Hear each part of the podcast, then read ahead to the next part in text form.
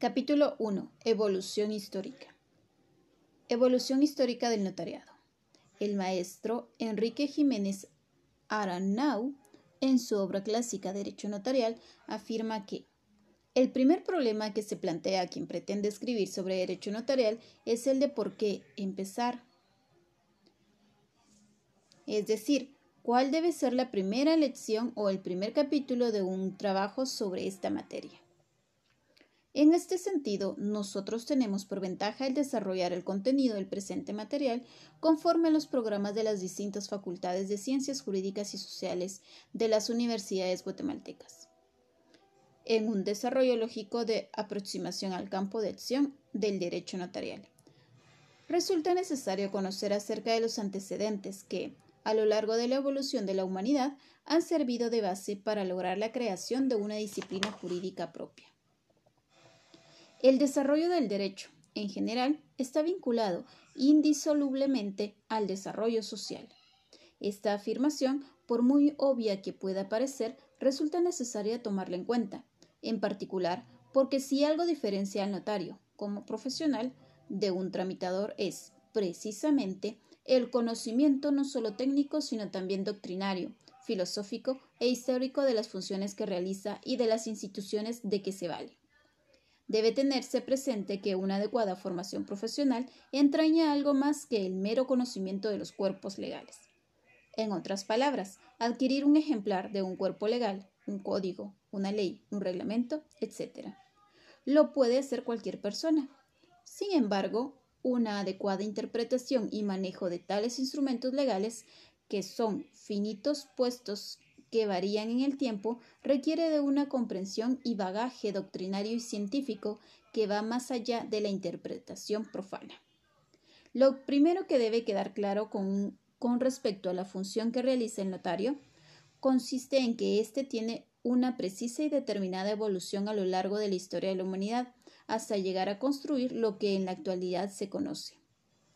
La esencia de la función notarial radica en la fe pública que posee el notario, la cual habremos de estudiar más adelante. Pero en el principio podemos afirmar que consiste en la investidura de credibilidad, confianza y certeza que poseen los actos y contratos que él autorice, es decir, de los negocios jurídicos en que intervenga. En el principio de las agrupaciones humanas y de la civilización, tales funciones no se encontraban confiadas a una persona en particular, que podría constituir el antecedente del actual notario. Las relaciones humanas de las comunidades pequeñas, el nivel de desarrollo han tan reducido del negocio jurídico y los vínculos personales que existían entre los sujetos, caracterizados por la mutua confianza y solidaridad, no hacían necesaria la intervención de un tercero que avalara el pacto o convención generada entre particulares. Asimismo, el escaso desarrollo de una cultura material en la producción, en el intercambio mercantil, no pensar ni hacían necesario el desarrollo de una función fedetaria específica dentro de la vida social. Sin embargo, esta condición original hubo de cambiar a lo largo del tiempo, conforme el desarrollo de la vida social, especialmente en lo que se refiere a lo económico. Permitió la producción de excedentes de bienes y servicios más allá de los necesarios para la satisfacción de las necesidades inmediatas. Al existir un excedente social significativo, tiende también a desarrollar desarrollarse paulatinamente un proceso de intercambio, atisbo de lo que será más tarde el intercambio del tipo mercantil. Los primeros excedentes en la producción posibilitaron especialmente, gracias al desarrollo de la agricultura, de la artesanía y de los oficios, que pudiera darse una vida sedentaria entre las primeras comunidades humanas, que paulatinamente desarrollaron las primeras civilizaciones, con base en la vida social y el asentamiento de una sede territorial específica, dejando atrás la vida transhumante, nómada, de los primeros grupos humanos de recolectores y cazadores.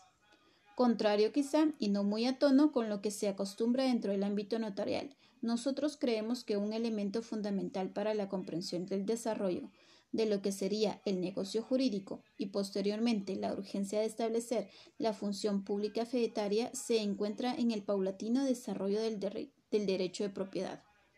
La evolución de las diferentes civilizaciones en donde encontramos antecedentes de la función notarial y del correspondiente derecho notarial se caracterizan por contar en ese momento histórico particular que estudiaremos con una vida social organizada, dentro de lo cual se comprende el de la vida material, con un sistema económico complejo en donde existe división del trabajo, reconocimiento de la propiedad privada en alguna de las manifestaciones, un sistema jurídico definido y una organización política y administrativa representada por el Estado, y las correspondientes expresiones de autoridad. Si bien dicho Estado se presenta con modalidades específicas para cada época. En un régimen de propiedad privada es posible que se desarrolle el concepto de negocio jurídico, el cual se basa fundamentalmente en el respeto a este derecho. Antes de la consolidación del concepto de propiedad privada y las correspondientes formas que lo determinan y regulan, no era posible pensar en la existencia de un funcionario que poseyera la fe pública para validar los actos y contratos en que los particulares intervinieran. En un principio, se llegó a desarrollar una serie de ritos y formalidades para dar solemnidad a las convenciones entre las personas. Sin embargo, es importante mencionar también que con el aparecimiento de la escritura en las diferentes civilizaciones fue posible que surgiera la figura de una tercera persona que interviniera en los actos, a quien, en forma paulatina, se le reconoce la federación como característica distintiva de sus actuaciones, la cual debía estar avalada por el Estado, mediante el respaldo y autorización para cumplir con esta función.